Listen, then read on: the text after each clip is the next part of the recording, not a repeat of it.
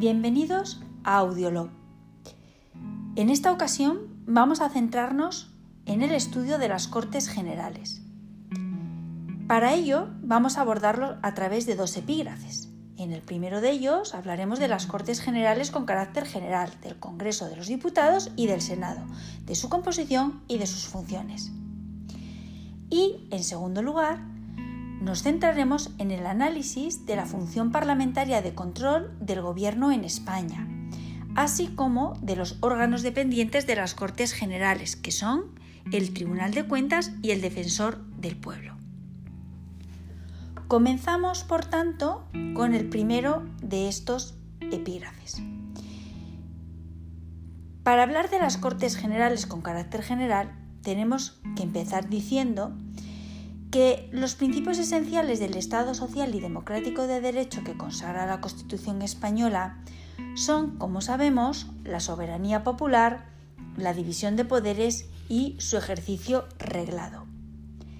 Dentro de estos poderes, el poder legislativo del Estado se configura como la representación de la voluntad popular y nuestra Constitución española se lo atribuye a las Cortes Generales en su título tercero junto a la LOREG, la Ley Orgánica de Régimen Electoral General, y los reglamentos de las cámaras. De este modo, las Cortes Generales se configuran como un poder constitucional. Un poder constitucional de naturaleza legiferante, colegiada, compleja, representativa del pueblo español, electiva, deliberante, inviolable, inmune, bicameral y permanente. Las Cortes Generales, además, están integradas por el Congreso de los Diputados y por el Senado. ¿Qué podemos decir respecto del Congreso de los Diputados?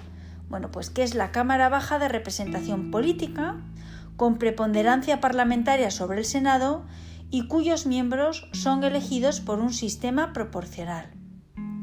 Sobre el Senado podremos decir que es la Cámara Alta de Representación Territorial, que se encuentra subordinada en su actividad parlamentaria a la preponderancia del Congreso de los Diputados, salvo en las materias de los artículos 145 y 155 de la Constitución española. Además, sus miembros se eligen por un sistema mayoritario.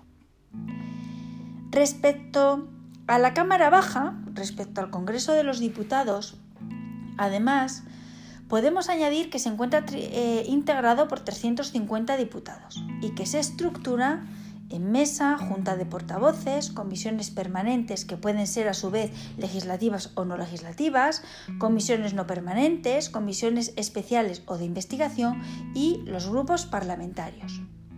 Respecto a la continuidad de las cámaras una vez que las mismas están disueltas, la Constitución del 78 prevé la designación de una comisión, que es la Diputación Permanente, para asumir transitoriamente sus poderes en el interregno parlamentario. Esta Diputación Permanente tiene una serie de funciones que concluyen con la constitución provisional de la nueva Cámara. Como manifestación de la naturaleza inviolable de las cámaras, podemos citar el estatuto de los parlamentarios, es decir, el estatuto de los miembros de dichas cámaras, que se caracteriza por el mandato parlamentario representativo y personalismo, por su inmunidad penal, por su inviolabilidad política y por su, eh, dedicación y su retribución. Además, las cámaras tenemos que saber que funcionan en pleno y en comisión. Respecto a su contenido y hablando de sus funciones, las Cortes Generales doctrinalmente se entiende que tienen las siguientes funciones. En primer lugar, tienen unas funciones genéricas de representación al pueblo español, de ejercicio de la potestad legislativa del Estado, de aprobación de los presupuestos generales del Estado y de control al Poder Ejecutivo.